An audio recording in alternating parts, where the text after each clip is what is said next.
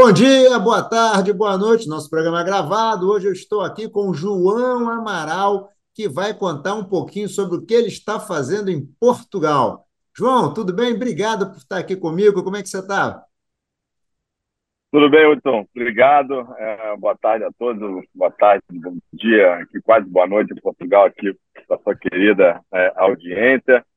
Bom, é, estou numa jornada dupla, né, se eu posso chamar dessa forma, aqui em Portugal. É, dando um, aqui uma rápida apresentação, né? Enfim, o, o João Amaral é carioca, né? enfim, nascido carioca, da nossa gente querida, boa, gente boa. a nossa querida cidade do Rio de Janeiro. É, fiz direito, né? Enfim, tive uma primeira etapa de, de, carreira aí vinculada à advocacia, trabalhei em grandes escritórios, no Piano Neto, depois trabalhei no em banco de investimento durante 10 anos, ali foi um shift muito legal de carreira, trabalhei no Opportunity também lá, lá, lá no Rio, e passei na primeira etapa de internacionalização, é, morando em Nova York para fazer um mestrado, fiquei três anos por lá, e nos últimos 18 anos tenho cumprindo aí uma etapa em São Paulo, né, antes de vir aqui para Portugal, e recentemente me juntei numa iniciativa que a gente vai ter a oportunidade de falar um pouquinho mais adiante, chamado Voz dos Oceanos, né, Voice of the Ocean, que é uma das razões que me trouxe aqui a Portugal. Então, hoje eu estou aqui para fazer essa etapa né, de criação da iniciativa Voz dos Oceanos na Europa, é, usando Portugal, né, no bom sentido da palavra, como é, porta de entrada para o mercado europeu e também fazendo uma jornada de especialização aqui no conceito né, de aprendizado contínuo, que é uma coisa que eu gosto e trago sempre aqui para mim, é, na nova School of Business Economics, é, do lado de Lisboa, que se chama é, Desenvolvimento em Negócios Sustentáveis, ou seja, a macro lente é a sustentabilidade, a gente passa por todas as áreas de uma empresa onde a sustentabilidade passa a ser o pilar de qualquer negócio. Então, a gente passa por operações, estratégia, comunicação, marketing, finanças, mas sempre onde a sustentabilidade é o eixo motriz de tudo que se faz dentro de uma companhia. Oh, muito bacana, muito bacana. Antes da gente falar da voz dos oceanos e sustentabilidade, que já deu para ver que vai ser a pauta, né? Como é que é a vida no brasileiro em Portugal? Conta um pouquinho aí, como é que está sendo a vida aí? As descobertas suas aí. Olha, está sendo uma descoberta muito legal. Né? Eu acho que é, é, é, quase que uma experiência de a gente voltar às origens, né? É, pensar que nós fomos né, colonizados ou tivemos toda uma influência portuguesa e depois a gente tem a oportunidade de entender como é que essa coisa funciona aqui, né? ou seja, onde tudo começou, é, me dá pelo menos uma percepção e uma compreensão muito do que nós somos. Né? As influências todas que a gente recebeu, como sociedade, como país, né, enfim, como, como indivíduos, é, vem dessa influência toda portuguesa. É um povo extremamente acolhedor, né, extremamente educado. Né. Quando você olha aqui para os outros países aqui, especialmente os bem próximos, né, Espanha, é, Itália e a mesma, mesma França, é, é, é um, tem aqui uma, uma sensação de muito respeito né, ao próximo, assim, as pessoas falam baixo, as pessoas são muito respeitosas e cientes né, do espaço em relação ao, aos outros. Então, assim, tudo que se fala de Portugal, que a gente tem escutado muito né, aí no Brasil e agora no Rio de Janeiro, aí, enfim, a semana passada teve o Web Summit, né, primeiro grande evento de tecnologia né, que já tem aqui uma tradição, e eu já frequento aqui em Portugal o Web Summit há cinco anos, e fiquei muito feliz né, de terem escolhido o Rio, né, enfim, aí sem querer nenhuma puxar sardinha para o nosso lado, mas, obviamente, isso é um evento internacional, né? Esse é um evento que ele é no Rio, mas para todos, né? Enfim, e ver realmente esse posicionamento aí do Brasil, né? Trazendo o evento de tecnologia, mas muito falando, né, da sua pergunta, é, é essa percepção, né? De que é um povo extremamente acolhedor, um povo educado, um povo que dá muita oportunidade, né? Então, aqui é um pouco daquela cultura é, de realmente receber as pessoas bem, ser atencioso, ser carinhoso, se preocupar, né? Que o português sempre pensando, você está precisando de alguma coisa, está tudo bem, posso te ajudar com alguma coisa. Então, assim, tem sido uma jornada de descoberta muito boa e talvez todo esse nosso jeitão né, brasileiro de ser mais quente, sob o ponto de vista de, né, de receber as pessoas, tem as suas origens aqui. Né? Porque eu acho que agora ficou claro é, que realmente esse nosso jeito de ser muito receptivo está com as suas origens, com certeza, aqui em Portugal. Que legal, bela experiência, tá adorando, que maravilha, isso é ótimo. Porra, estou feliz demais, estou feliz demais. É, é um desafio, né? Porque obviamente é um, é um país é, que não é o nosso, né? Então a gente também tem que respeitar, né? Toda uma todo o modus operandi que não, não é porque falamos português, né? Estamos é, no mesmo país, não, pelo contrário, eles brincam brincam muito aqui com a gente, né? É, nós brasileiros não brasileiro? falamos português. É, nós por nós brasileiros não falamos português. Nós brasileiros falamos brasileiro. Eles falam português. Então, a gente, eles brincam muito com isso, né? Eu acho que é um pouco também aquela coisa é, dos Estados Unidos com o inglês, né? O, é. o, o, inglês fala inglês e o americano fala uma outra língua que não é o inglês, né? Então, tem essa brincadeira entre, entre os países. É, mas tem sido realmente uma experiência, uma experiência é, magnífica. É, é, um país que né, teve uma evolução é, aqui, obviamente, por conta da comunidade europeia muito forte. Hoje é um dos países, né, assim, em termos de qualidade de vida, turismo muito forte, segurança é, muito, muito, muito, muito forte.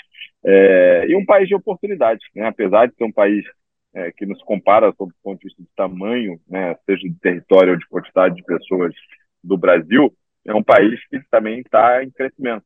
Né? Então, assim, a, o que aconteceu agora é que tem um, um público muito qualificado vindo para cá seja por conta do próprio Web Summit, né, que foi um vetor de transformação aqui, é, em, em, trazer uma, uma população que está olhando para a tecnologia, para a inovação, para empreendedorismo.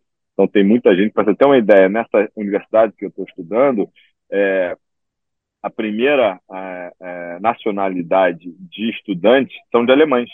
Caramba. Tem mais alemães aqui do que, de, do que portugueses, né? Que aí tem aquela história, né? Um país que tem muito sol, aqui a costa toda também é super agradável. Então, você imagina, né? O, cara sai da Alemanha, país mais frio, aquela coisa toda, vem para cá e tem uma qualidade de ensino top de linha, né? Essa universidade aqui é a número um de Portugal e top 5 na Europa, né? Então, ah. É, propicia, é, propicia para a turma toda de outros países, né? Um pouco mais frios ou, ou, ou, ou coisas que não têm essa experiência que tem aqui em Portugal. É, e diversidade cultural também, que é importante, né? Também é importante. Muito, né? muito, muito.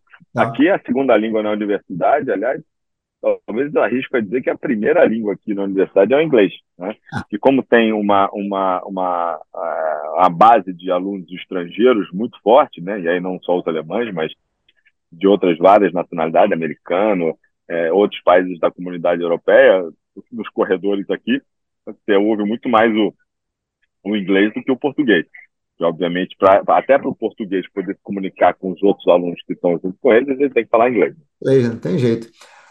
João, deixa eu fazer uma pergunta. A gente, para continuar a conversa, a gente tem que primeiro contextualizar o que. E o contexto vai partir da voz dos oceanos. Explica para a gente o que é a voz dos oceanos, o seu propósito, dá uma, dá uma geral aí para a gente. Claro, com prazer. Vamos lá. Vocês devem conhecer, né, ou se lembrar da famosa família Sherman, né, dos navegadores. Eu sou da época da primeira temporada que tinha no Fantástico da excursão. Exato. Somos da, dessa é. época.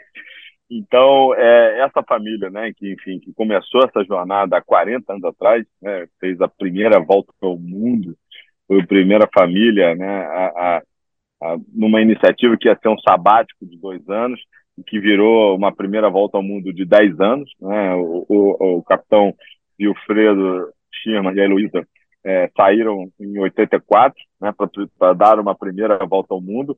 Os filhos eram, né, são três homens, eles tinham uma filha também, é, que já é falecida, é, passaram 10 anos no mar, e obviamente isso foi transformador. Né, então, quando voltaram disso, as carreiras que cada um tinha, que o, o Fredo economista e, e a Heloísa era educadora, né, enfim, tinha uma escola de, de inglês, inclusive, ela é carioca, é, se transformou completamente. E aí, obviamente, dali para frente, eles fizeram mais duas outras voltas ao mundo. Então, antes de começar a iniciativa Voice of the Ocean, já eram três voltas ao mundo. E foi justamente na terceira volta ao mundo, no retorno, que houve uma reflexão. Né? Precisamos construir um legado. Né? A família Sherman ela não pode ficar somente nas pessoas, porque as pessoas, obviamente, um belo dia não estarão mais aqui, como é que você constrói esse legado, como é que você pereniza tudo isso que foi feito, essa dedicação, né, dessas várias décadas ao oceano, e aos temas de sustentabilidade. E aí foi um exercício muito legal, né, porque a família percebeu que precisava construir uma iniciativa que não era uma iniciativa família Schirmer. E a reflexão foi: qual foi o principal testemunho do que a gente viu ao longo das nossas navegações né, pelo globo afora?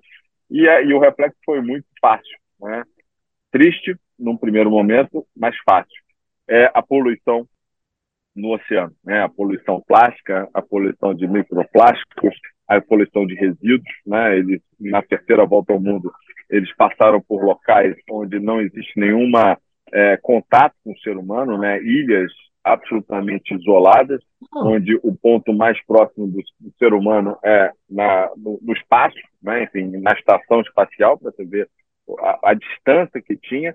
Mas quando eles desceram nessa ilha, né, eles lá aquela coisa, areias brancas, águas lindas, tudo mais, um olhar um pouquinho mais atento, assim, mais distante, vendo um monte de coisas coloridas, né?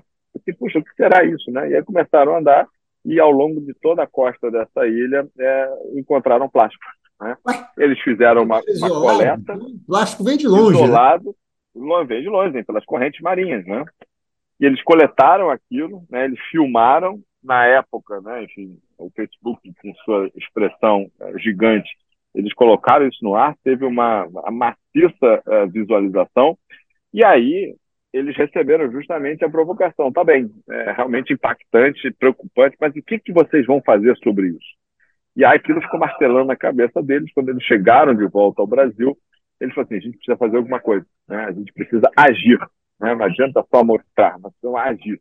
E aí começou-se a construção dessa iniciativa chamada Voz dos Oceanos, ou Voice of the Ocean, que o próprio nome já diz, né? é um chamamento do oceano sobre o que está acontecendo lá e que muitas pessoas usam, é, especialmente aquelas que não vivem na beira d'água, não estão na praia, ou não estão próximo de um rio, ou não estão próximo de uma represa, não tem ideia. Né? Enfim, a gente se esquece que nós estamos num planeta que é composto por mais de três quartos de água, nós estamos num ecossistema onde o, o oxigênio que a gente respira, ele é, é mais de 60% oriundo do oceano, então, assim, as florestas são importantes?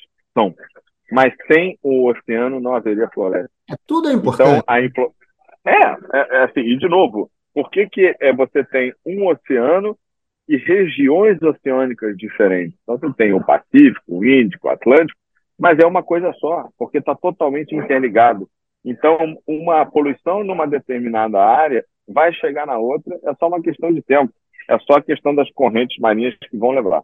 Muito bem. Então, desenhou-se uma iniciativa nova, criou-se quatro pilares de atuação e a gente modelou uma iniciativa que, ao mesmo tempo, cumpre uma jornada que é a jornada da década do oceano, da ONU, entre 2021 e 2030. Então, a gente tem uma expedição acontecendo nesse exato momento. Né? A gente saiu do Brasil é, em 29 a família de Schurman mesmo.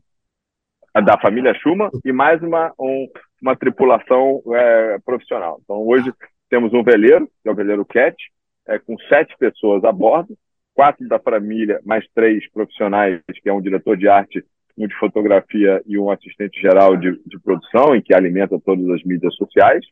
A gente percorreu oito meses na costa brasileira em 2021.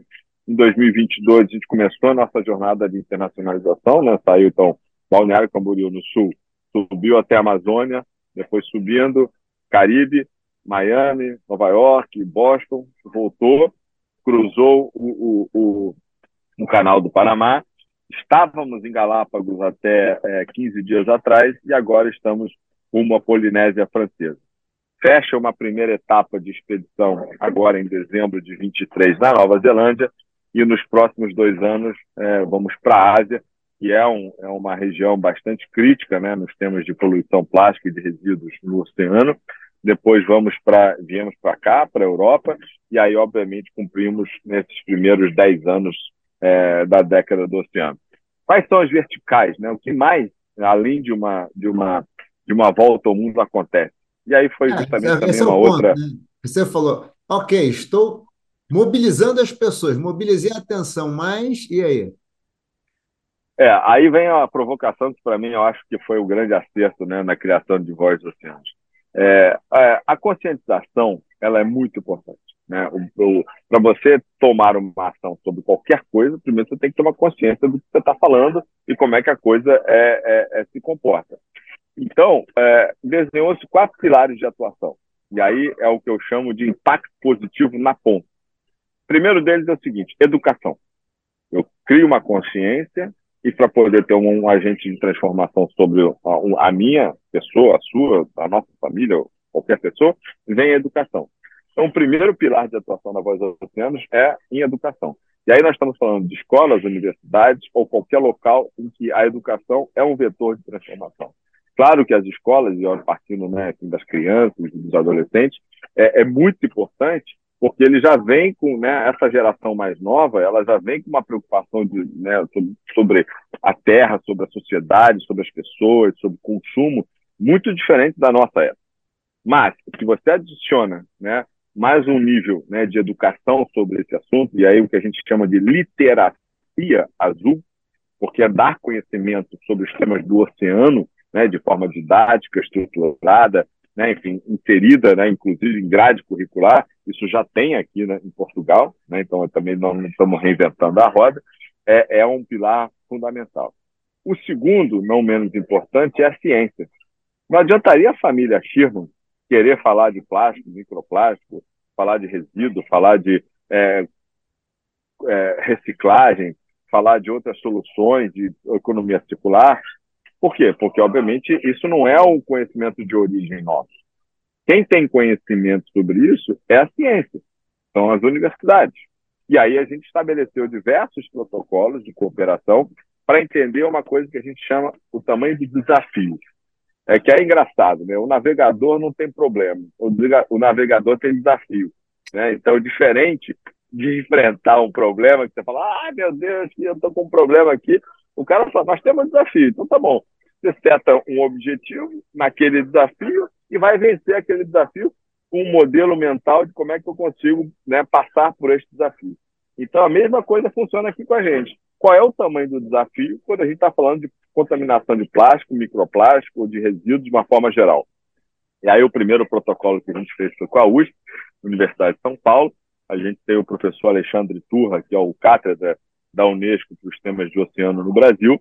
Ele é o responsável pelos protocolos que a gente desenvolve na área de ciência. E depois a gente veio desenvolvendo né, outros protocolos com a Universidade de Vale do Itajaí, com a Federal é, do Ceará, com o MIT, com Harvard. Aqui eu estou começando a desenvolver também a conexão com a Universidade Nova de Lisboa, justamente para que a gente possa pegar a lente da ciência, e aí um conceito bem legal, que é a ciência cidadã.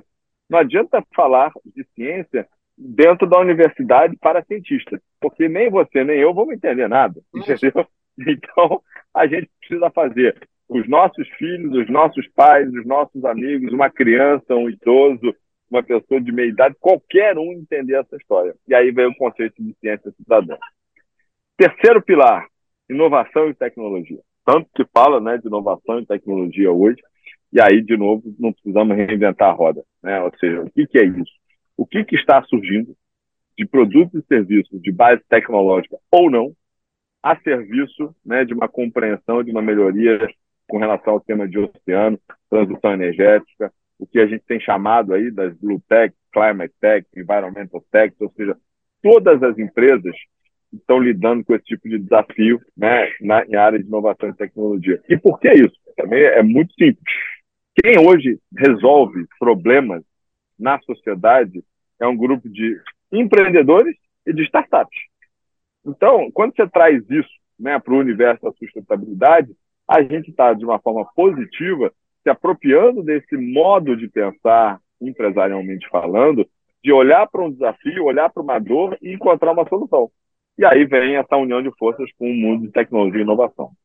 E para fechar, é, Hudson, é, o último pilar é, é, a arte. Né? Ou seja, como é que eu conecto toda essa jornada que pode não, às vezes, ser uma jornada tão glamurosa, porque eu estou falando de resíduo, estou falando de contaminação, estou falando de plástico, né? mas eu vou trazer um, um vetor para conectar o coração que chama-se arte. E aí são todas as expressões de arte. São as exposições de fotografia, são as exposições de esculturas, é o canto, né? São todas as formas em que o ser humano coloca suas emoções e, co e conecta com o coração das pessoas. E isso deu muito certo. Depois eu te conto algumas alguns episódios que a gente teve aí na nossa passagem nos Estados Unidos e que a arte foi assim um, um vetor muito legal de trabalho da Voz do Oceano. Mas isso é um pouquinho do que a Voz tem se proposto a fazer.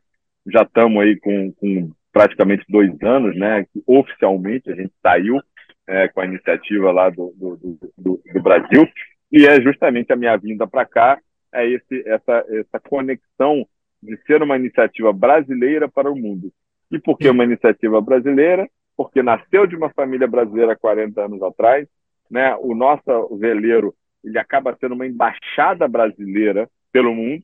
A gente tem a bordo do CAT mais de 40 empresas brasileiras que participaram da construção ou têm produtos embarcados brasileiros. Então a gente tem muito orgulho realmente de falar que o CAT é uma grande embaixada brasileira e para mostrar o que o Brasil tem de bom. Seja ele o espírito de aventura, de resiliência, de conquista, mas para mostrar também que a gente pode fazer as coisas e basta sonhar. Né? O capitão fala uma coisa muito legal. Você tem um sonho? Bote data. Boa, gostei disso. Vou usar, hein? Vou dar crédito e vou usar. vou dar crédito. Tudo que você falou, obviamente, leva para a segunda parte dessa, da pergunta, para a é sustentabilidade. E a questão é, e eu vou fazer duas em uma, né? Primeiro, por que sustentabilidade é importante e ganhou o momento agora? E como você está na Europa, na sequência, eu tenho a impressão, acho que você vai confirmar, que a Europa está sendo meio que um polo dinâmico nessa história da sustentabilidade. É quem está empurrando esse negócio no mundo. Então, desenvolve aí, por favor, um pouquinho do porquê sustentabilidade é importante, como é que é o olhar europeu sobre o assunto. Legal. Não, você trouxe um ponto é, assim é, importantíssimo e, e, você colocou tá, tá, tá perfeito e é exatamente isso. É, falar sobre sustentabilidade, né? E agora virou moda falar sobre sustentabilidade. É, esse é o nosso medo, né? né? O medo é esse, virou moda. É. Né? Separar virou moda, né? Falar sobre sustentabilidade, virou moda falar de ESG, todo mundo agora, né? Quer estar é, é, com essas duas práticas, né? Ambientais, sociais de governança em dia. Mas é, se a gente olha um pouquinho para trás, né? A gente consegue entender é, primeiro o que aconteceu e por que, que a gente chegou neste momento e por que, que estamos tendo que falar desse assunto, sim. Né? Quando você olha um, uma visão um pouco mais histórica, né, e volta lá no, no pós-guerra, né, logo que a Segunda Guerra Mundial acabou e quando teve né, aquele boom econômico, né, enfim, que a guerra acabou, as pessoas falaram assim, puxa, que bom, agora a gente pode viver, né, vamos sair para a rua, vamos né, fazer um, é, aí um, um boom de crescimento, é, tivemos o, o, o, tão é, assim para mim é uma excrescência você falar que isso era necessário, mas né, foi o que aconteceu. A, a, inserção das mulheres no mercado de trabalho, para mim nunca deveria ter sido uma questão, isso é uma questão tão básica, mas aconteceu, né? As mulheres passaram a, a ocupar cada vez mais um, um local é, muito relevante. Que bom que isso aconteceu e cada vez mais. Mas enfim, estou trazendo uma lente histórica e isso fez com que a gente, é, nós como sociedade, passássemos a ter uma metodologia de consumo baseado numa economia linear. O que quer dizer economia linear? É o famoso é, eu produzo, é, eu consumo e eu descarto. Isso foi, historicamente, nos últimos 70 anos assim. Né? Uhum. Os países é, privilegiavam e colocavam o seu ranking de desempenho em cima do GDP, né, do seu índice de crescimento econômico, e as empresas mediam a sua eficiência, mediam o seu resultado a partir do lucro que era entregue para o acionista, e lucro esse a qualquer custo. Então, essa dinâmica dos países de um lado, onde o GDP e o crescimento econômico, né, GDP barra crescimento econômico, era a, a forma de medir e que as sociedades mediam, junto com as suas empresas, o lucro acima de qualquer é, é, formato, como os dois grandes vetores para ver se estava indo para frente ou não, fez com que a gente chegasse nos dias de hoje, onde, se a gente não mudar, a gente vai exaurir as fontes que a gente tem, sejam elas naturais, de qualquer origem, pode ser o oceano, pode ser a floresta, pode ser os animais, pode ser alimentação, pode ser agora a questão toda né, do, do, do, carbono, que muito se fala da descarbonização, aumento de temperatura. Então, assim, é, falar de sustentabilidade e, e, o que, que é sustentabilidade é você continuar a fazer, é, continuar a andar para frente, continuar a progredir, sem exaurir nenhum tipo de matéria-prima ou de relação. E a gente hoje, em 2023, estamos numa situação que, se a gente continuar da forma como estamos, né, não haverá mais o que consumir, porque nós vamos exaurir as fontes. E, ao mesmo tempo, né, numa população que está em franco crescimento, né, já passamos os nossos é, é, é, 8 bilhões de pessoas neste planeta, é, imagina como é que a gente faz para alimentar essa turma toda, como é que a gente faz para vestir essa turma toda, como é que a gente faz para manter a circulação né, de mercadorias, lembrando que 97% plus de tudo que circula globalmente acontece no oceano. Então, eu acho que assim, chegamos no momento que as pessoas acordaram para dizer, bom, ou a gente toma uma providência, ou a gente toma uma providência. Muito bem. O que está acontecendo aqui e por que sustentabilidade é importante? E por que, que sustentabilidade ela vale o investimento sob uma ótica empresarial e financeira? A pergunta é muito simples e a resposta mais ainda. É assim: sustentabilidade ela vai permitir que as empresas continuem fazendo seus negócios. Se eu não tenho né, é, como ter recursos para poder manter a minha atividade, se eu não tenho população consumindo, as empresas não conseguem vender e os seus negócios não prosperam. Muito bem. Na outra ponta, eu tenho um vetor financeiro, ou seja, o acesso a capital para as empresas que têm práticas adequadas em, em termos de meio ambiente, é, social, né, diversidade, inclusão e equidade de governança, é mais barato do que aquelas empresas que não têm. E por que isso? Por uma questão de risco. Se eu sou um banco e vou emprestar um dinheiro para uma empresa que não tem boas práticas ambientais, sociais ou de governança, a qualquer balançada dessa empresa, ela pode se ver numa situação de muito maior risco do que uma empresa que está preparada por uma necessidade de passar por um momento de transição energética, por um eventual escândalo que pode ter qualquer tipo de coisa vinculado aos aspectos dos colaboradores, escândalos vinculados a questões de governança, né? Você sabe muito bem disso. Né? Ainda tem poucas, mas ainda existem empresas que o presidente do conselho acumula a função com o CEO. Então, assim, tem, tem questões que ou a gente ajusta, e aí o mercado, obviamente, financeiro, ele precifica isso, e a forma de precificar é o seguinte, custo de capital é mais caro. Então, essas duas palavrinhas, competitividade de um lado e acesso a capital barra mercado financeiro do outro, são os dois grandes vetores hoje que, especialmente aqui na Europa, estão fazendo esse momento é, de transformação. Não. Né? E, e, você falou um ponto que não é verdade. Eu acho que o consumidor também está empurrando. A gente vê uma geração, quando você falou lá de educação, né? Eu me lembro que a gente é de uma geração que comia bala e jogava papel no chão, né? Meu filho já é de uma geração que nem pensa em fazer isso, né? Então, essa claro.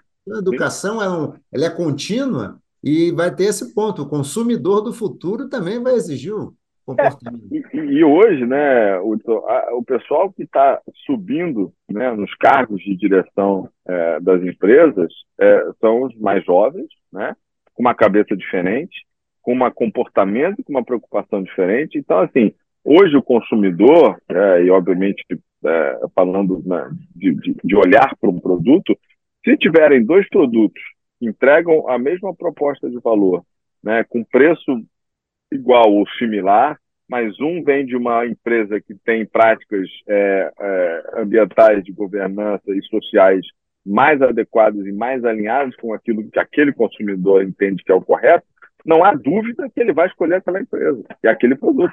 É, é tão simples quanto isso. Então, assim, é uma, é uma questão de sobrevivência, por isso que eu chamei para a linha da competitividade, mas também é uma questão de sobrevivência quando eu estou falando da questão financeira, porque todas as empresas, independente do seu tamanho, pode ser uma entidade sem fins lucrativos, pode ser uma empresa de capital aberto, ela precisa de capital para poder sobreviver. E na hora que o banco, né, ele força as empresas para dizer assim, olha, daqui para frente, ou você se adequa, ou o meu dinheiro vai ser mais caro para você, é, tem esses dois vetores, o vetor regulatório de um lado e o vetor financeiro do outro, que é exatamente o que está acontecendo aqui na Europa. E sim, você também está muito correto na sua interpretação, na hora que você falou que a Europa está sendo a grande mola mestre, né? o grande catalisador dessa mudança. A União Europeia está muito avançada né, nesses temas. A partir de 2024 entra em vigor aqui uma regulamentação, aí de novo, além do regulatório, é, aqui na Europa, que fará com que, no período de 24 a 28, todas as empresas, entidades, organizações que trabalham direta ou indiretamente com o mercado europeu, eles tenham que fazer e prestar contas com relação aos temas de ESG e de sustentabilidade. E aí não é mais só ficar fazendo, contando historinha, ou um posicionamento bonito de marketing, ou uma, um storytelling bacana de marca. Não. São inform, inform, informações metrificáveis com base em dados. Começa no começo de 24 com as empresas de capital aberto, as empresas de maior porte, e chegando lá em 28, né, na padaria do seu Joaquim, que vai ter um tempo maior de adaptação. Mas é um caminho sem volta. E isso vai né, se espalhar, né, porque obviamente começa aqui, mas como todas as empresas, direto ou indiretamente, fazem negócio com a comunidade europeia, vai fazer com uma multinacional, por exemplo, que atua no Brasil, mas tem origem é, na Europa, ela precisa se adaptar. Então, ela começa aqui, mas automaticamente, para ter operações no Brasil, porque a matriz está na Europa, ela tem que aplicar suas práticas também nos países que ela está atuando. Legal. Então, vai haver um, um efeito cascata global, e claro, não é só a Europa, né? Os Estados Unidos está indo, está tá se movimentando, a Oceania tem seus, seus, seus exemplos, mas a comunidade europeia, pela né, enfim, abrangência dos seus países e pela força que está colocando nisso, está sendo uma, realmente um vetor de transformação é, muito, muito, muito importante. Você acha que o regulador, aí na Europa, a impressão que eu tenho é que o regulador ele é ativo nessa conversa, ele não é reativo. Muito. É isso não, mesmo? ele não é reativo. É isso mesmo. O, o regulador ele toma ele toma a fronteira. É, ainda não existe, por exemplo, quando você pega, né, de, de, de é, olhando para um conceito de economia circular, né, daquilo que você tem uma responsabilização, por exemplo, é, do produtor com relação a um determinado produto que ele coloca na prateleira do supermercado ou que ele coloca à disposição é, do seu consumidor. Na Alemanha, para você colocar qualquer produto hoje no mercado, você tem que ter já, num ponto de vista de design do produto, identificar como é que você vai recolher aquele produto de volta e vai dar o tratamento adequado. Então, Uau. Então, assim, isso é a Alemanha. Né? Isso está acontecendo, primeiro começou na Alemanha, já está na, na, na, na, Inglaterra, no Reino Unido, a França está também bem adiantada, Portugal está tá indo por esse caminho, mas ainda tem alguns outros países da comunidade europeia que estão um pouco mais né, né, não estão tão avançados. Mas aí que está, acho que a graça do negócio, né? Porque existe uma pressão muito forte, né, da, da, da comunidade europeia, obviamente como entidade. Existem os países que fazem esse movimento acontecer mais rápido, lideram pelo exemplo e os outros países vêm né, se adaptando, mas já percebendo que dá certo, porque já teve gente que foi lá que fez e está mostrando que, que dá certo. Então, essa troca entre os países da comunidade europeia também é muito, desculpa, é muito rica. Engraçado, você estava falando sobre a questão da matriz na Europa, que acaba descendo para a filial e acaba descendo, impondo também um padrão para os fornecedores. Agora você falou das práticas dos países. Na verdade, assim, o mundo está cada dia mais interconectado e mais próximo, né? Outro dia tem uma, uma frase que uma, uma, uma frase que eu achei interessante, né? acho que é bastante comum nesse, no SG, que é, é um mundo só, não tem um segundo planeta. Né? Uma frase que eu já ouvi, que acho que é muito, acho muito simbólica para a questão do SG. E o que você está falando é muito isso, né? Acho, acho, o mundo está ficando cada dia menorzinho quando a gente pensa em SG, né? Com certeza, a gente aqui, né, quando até trazendo um pouco para a reflexão da navegação e do oceano, é, é um só oceano, né? Então, quando né, você pensa, puxa, saímos lá do Brasil, estamos agora na Polinésia Francesa e, e tudo de barco, né, fazendo uma navegação, é, circunnavegação, é, mas o conceito é esse, né, é, é, um só planeta, é um só oceano, é uma só sociedade, né, somos todos seres humanos iguais, né, independente do local que a gente nasceu, vive, é, se mudou, é, da cor da pele, da origem. Somos todos seres humanos, né? Enfim, as mesmas dores que nós temos, né? Brasileiros, portugueses, africanos, asiáticos, são todas as mesmas dores.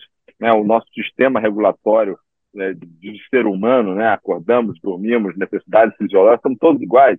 Então, enquanto a gente não entender isso, né, e de novo, é sem abraçar a árvore, né? Eu, eu, eu Legal, sou pragmático. Bom, bom. Evolua, sou evolua. Sou muito pragmático com esse negócio, né? É, é, discussões teóricas, ah, a pandemia foi ótimo porque tirou todo mundo da rua, né? Não consumimos. Assim, mas peraí, mas a gente precisa de uma pandemia para poder mudar o nosso comportamento? Precisa fechar tudo? Precisa as pessoas não poderem sair para as ruas? Precisa não poder consumir? Ou a gente deveria ter uma outra dinâmica diferente, né? O conceito de reduzir, o conceito de reutilizar, o conceito de repensar, o conceito de recusar. Então, assim, são alguns conceitos novos, mas que já tiveram um dia presente, né? Que era antes do, do famoso pós-guerra, onde você tinha, né? Você trocava, você ia lá, trocava o seu vasilhame, você recebia de novo, aquilo ia ser reutilizado e a coisa durava. Então, assim, é, eu acho que assim vamos ter que voltar, olhar um pouco para trás e perceber que esse sistema né, do, do consumo desenfreado, é, poxa, você quer ter tudo e você não pensa no descarte daquele negócio. Os fabricantes empurram para a gente uma quantidade gigantesca de produtos e serviços, mas não pensam né, na recolha, como é que isso vai acontecer. Então, acho que assim, é, vivemos um momento é, é, difícil, né, sem dúvida, mas eu acho que eu sou também um cara muito otimista. Né? Assim, eu, eu, eu acho que a gente tem soluções que já estão acontecendo, né? o que a gente precisa é escalar isso. E, de novo, a gente só vai conseguir atingir isso através da educação. Não tem outro é, remédio. Né? Você vai precisar ter o poder da iniciativa privada, em conjunção com o poder público, é, os empresários com é, estados, municípios, governos federais. A gente percebeu muito isso na nossa jornada toda pela costa brasileira. Nós tivemos N exemplos positivos. É, tivemos no Recife, uma cidade muito é, preocupada com os temas de sustentabilidade, com várias políticas públicas. É, porra, Ilha Bela, é, o próprio Rio de Janeiro, enfim. Claro que tem muito a fazer, né? não, não, não vamos também fazer uma, uma, uma, uma, jornada romântica.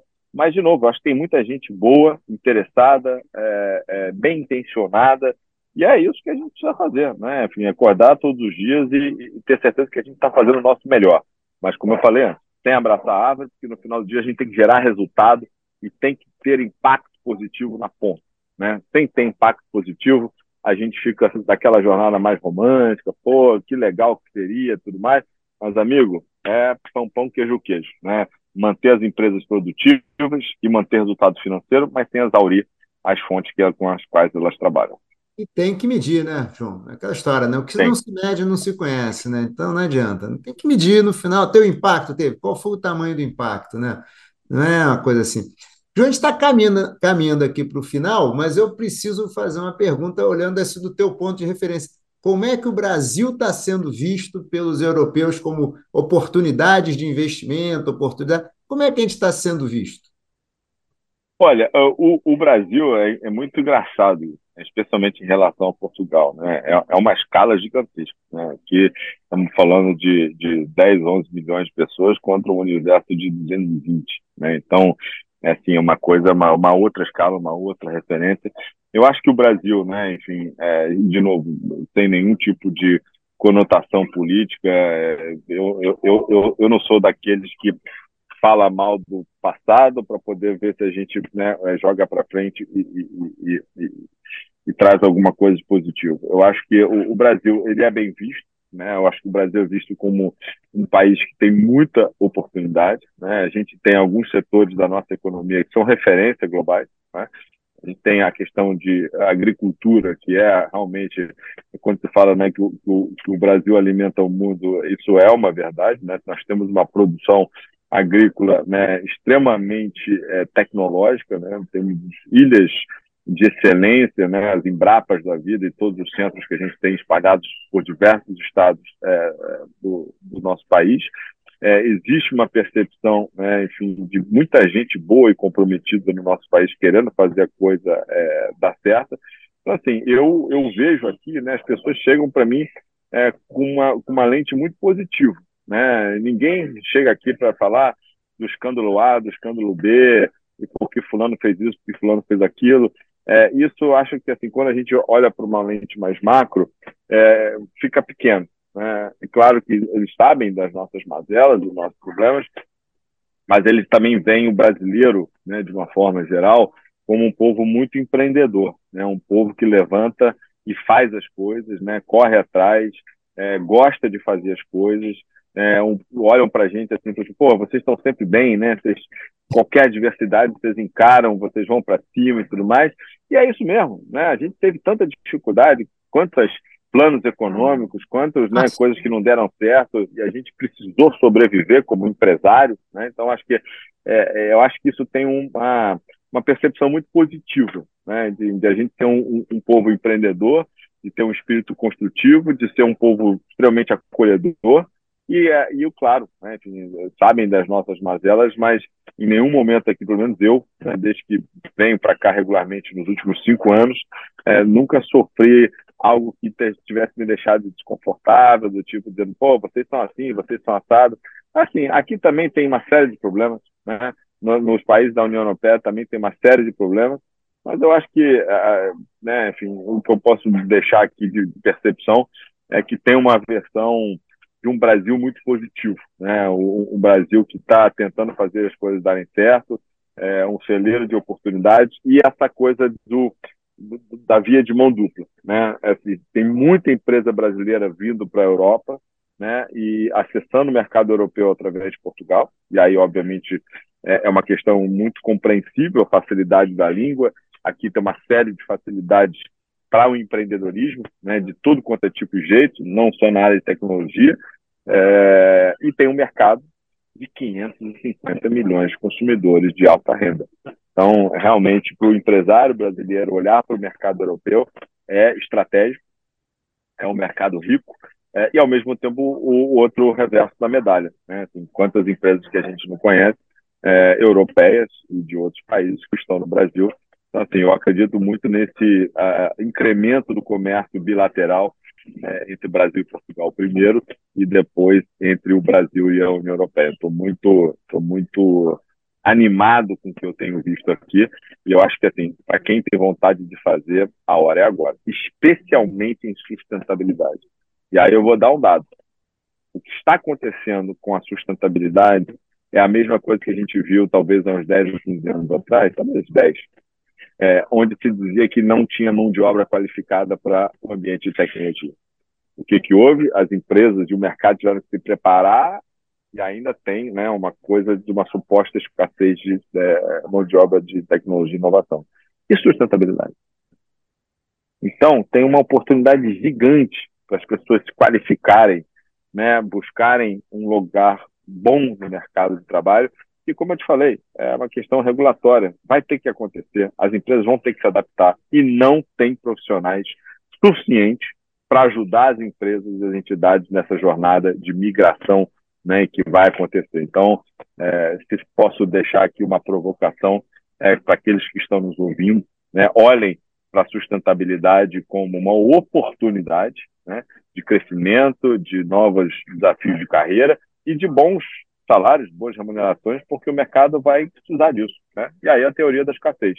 Bons profissionais, pouca gente, salários bons, até a coisa se equilibrar.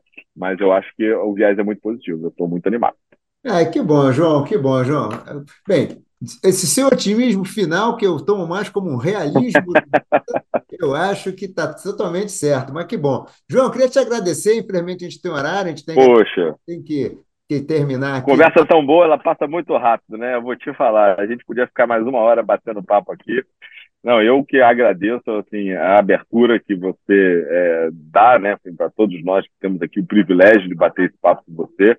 Espero aí ter né, contribuído um pouquinho com a sua audiência para a gente trazer alguns elementos, alguns temas que estão tão, é, aí na, na pauta do dia, né? E também deixo aqui os meus, meus contatos né? O meu e-mail, não, não sei se, se posso falar depois, aqui no ar. Se você quiser, fala agora, depois me manda que eu vou mandar colocar na contracapa. ah, já... não, tá bom. Então depois eu te passo com calma a todos os nossos contatos aqui.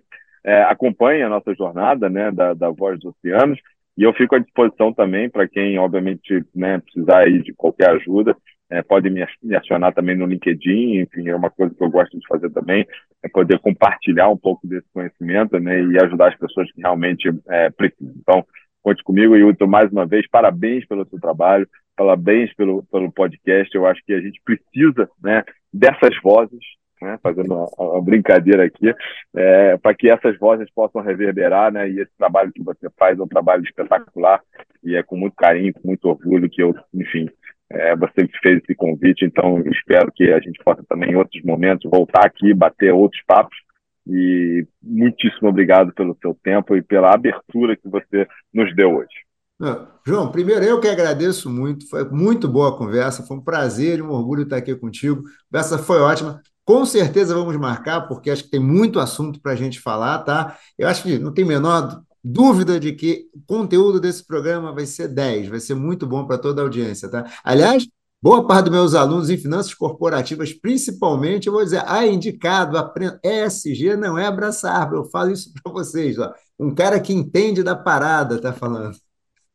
Finanças sustentáveis. Procurem este tema, vocês vão entender por que, que a sustentabilidade para as finanças é tão importante e é um diferencial competitivo na hora de tomar capital de um lado e manter as empresas competitivas. Tá certo, então. João, muito obrigado mais uma vez. Fica um minutinho para a gente dar um, um tchau aqui para a galera. Eu vou dar um tchau especial para você. Gente, grande abraço. João, mais uma vez, obrigado. Até a próxima. Tchau.